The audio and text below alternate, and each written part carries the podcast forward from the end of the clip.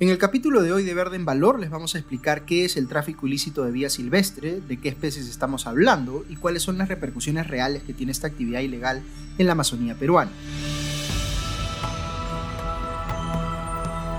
La Amazonía es una de las regiones más preciadas que tiene el Perú, pero también una de las más olvidadas. Verde en Valor es un podcast producido por el Comité de Lectura en alianza con el proyecto Prevenir de USAID que tiene como objetivo visibilizar y generar conciencia sobre los delitos ambientales que se cometen en la Amazonía peruana.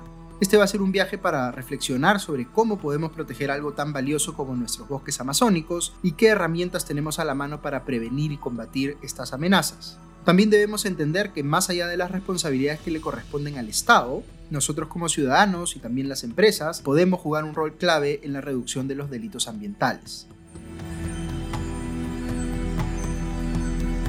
¿Cómo están todos? Como les contamos en el primer episodio de Verde en Valor, existen tres amenazas muy relevantes que ponen en riesgo la Amazonía. Estas son el tráfico ilícito de vía silvestre, la tala ilegal y la minería ilegal. Hoy les vamos a contar sobre la primera de estas amenazas, es decir, el tráfico ilícito de vida silvestre. Vamos a empezar tratando de acordarnos si alguna vez conocimos a alguien que tuviera de mascota a un animal silvestre, por ejemplo un loro, un guacamayo, una tortuga o quizá hasta un mono. Puede ser que nosotros mismos hayamos tenido animales como estos de mascotas en algún momento de nuestra vida. De hecho, tener animales silvestres como mascotas es una práctica que se mantiene en muchas regiones y además se desconoce que esta acción representa un delito. Es en parte por eso que el tráfico ilegal de vida silvestre es la cuarta actividad ilícita más lucrativa del mundo, luego de otras como el narcotráfico y el tráfico de armas. Según estimaciones de las Naciones Unidas, el tráfico ilegal de vida silvestre moviliza entre 7 y 23 mil millones de dólares anualmente.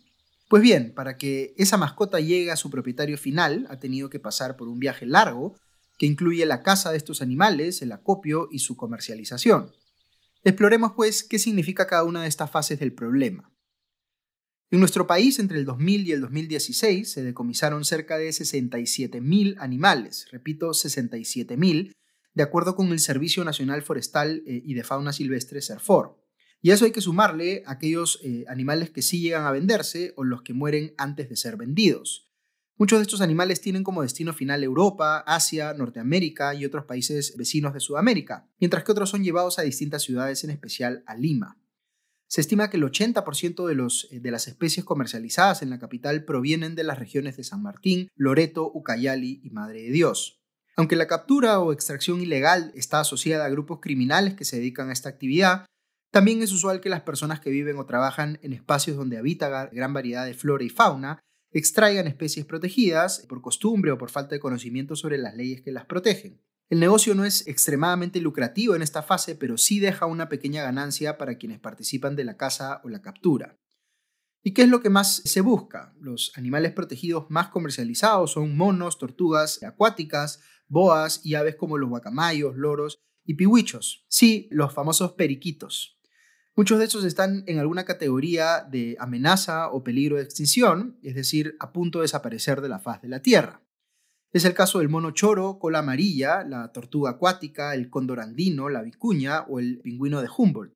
Por otro lado, eh, en el caso de la flora, lo más traficado son las orquídeas, plantas que son altamente demandadas por aficionados y coleccionistas. En el Perú tenemos más de 2.600 especies de orquídeas y cerca de 62 de estas están en alguna categoría de amenaza. Pero esta es solo la primera etapa del periplo que recorren las especies hasta llegar a su destino final. Luego viene el acopio y el transporte de estos animales y plantas. Las ciudades de Iquitos, Yurimaguas, Puerto Maldonado y Pucallpa son los principales centros de acopio de las especies que han sido cazadas en comunidades.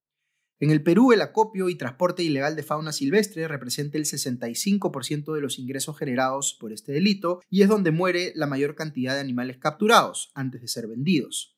Por ejemplo, se estima que 9 de cada 10 monos capturados pierden la vida antes de llegar a ser mascotas. Esto se debe principalmente a las condiciones en las que viajan los animales, en cajas oscuras, con poca ventilación y sin medidas de higiene, expuestos al hambre, al frío o al calor excesivo, en muchos casos por más de 10 días. Y después de todo este periplo, finalmente llegamos a la etapa de la venta final. En Lima, la mayor cantidad de animales silvestres se comercializa en mercados de abasto, en el centro de Lima, San Juan de Miraflores eh, y Puente Piedra, ya sea en puestos fijos o a través de vendedores ambulantes. Mientras tanto, en las fronteras el precio de estos mismos animales suele triplicarse, haciendo que sean espacios muy eh, cotizados de venta. Muchas de estas especies pueden ser exportadas legalmente, pues el sistema de permisos está abierto al fraude. ¿Cómo? Los permisos para comercializar ciertas especies pueden ser falsificados o vueltos a usar para otros fines, haciendo que el tráfico no sea necesariamente clandestino, pero sí ilegal.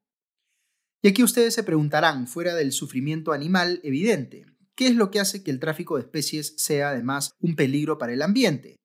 Primero que nada, el tráfico afecta a las poblaciones naturales de las especies silvestres. Esto es particularmente peligroso para esas especies que están en peligro de extinción, como es el caso de la tortuga charapa o el mono choro.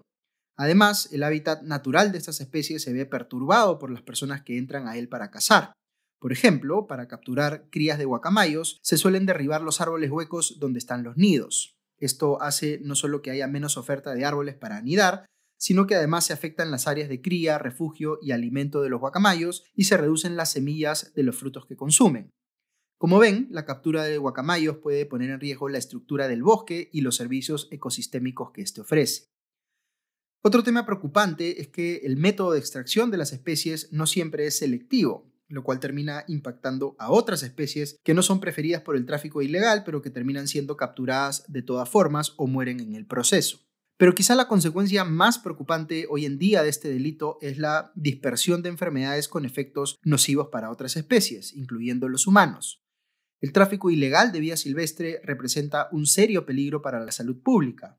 Prueba de esto es que eh, la pandemia que estamos viviendo justamente tiene este origen. El virus SARS-CoV-2 tiene un origen zoonótico, es decir, se transmitió de un huésped animal a uno humano. Por eso es tan peligroso que en mercados como el de Belén, en Iquitos, donde se venden pescados, carne fresca, frutas o verduras, también se comercialicen animales silvestres, vivos o muertos, que podrían estar infectando lo que los rodea. La COVID-19 ha puesto los reflectores sobre los peligros de las enfermedades zoonóticas expandidas por la vida silvestre. No obstante, a pesar de disminuir el comercio, durante la pandemia se ha reportado un incremento de la comercialización de animales a través de las plataformas virtuales y redes sociales, creando una nueva ventana de delito conocida como el ciberdelito o el cibercrimen. Existen 850.000 virus desconocidos que podrían provocar nuevas pandemias, de acuerdo a un informe de la Plataforma Intergubernamental de Diversidad Biológica y Servicios de los Ecosistemas. Y el Perú, habiendo traficado más de 67.000 animales en los últimos años, juega una lotería que podría desencadenar en que un virus, esta vez peruano, se convierta en una amenaza para la salud pública. Así, en resumen, el tráfico de vida silvestre es una amenaza para la biodiversidad, la salud de las personas y la sostenibilidad de la Amazonía pero no es un delito aislado. El tráfico ilegal de vida silvestre depende en gran medida de redes organizadas, muchas de ellas transnacionales, y suele estar ligado a otros males sociales, tales como la corrupción y la desinformación. Como crimen organizado que es, se requiere pues un trabajo coordinado entre distintos actores políticos para frenarlo. Se requieren herramientas idóneas para enfrentar a las organizaciones criminales que se dedican a la exportación de fauna silvestre obtenida ilícitamente.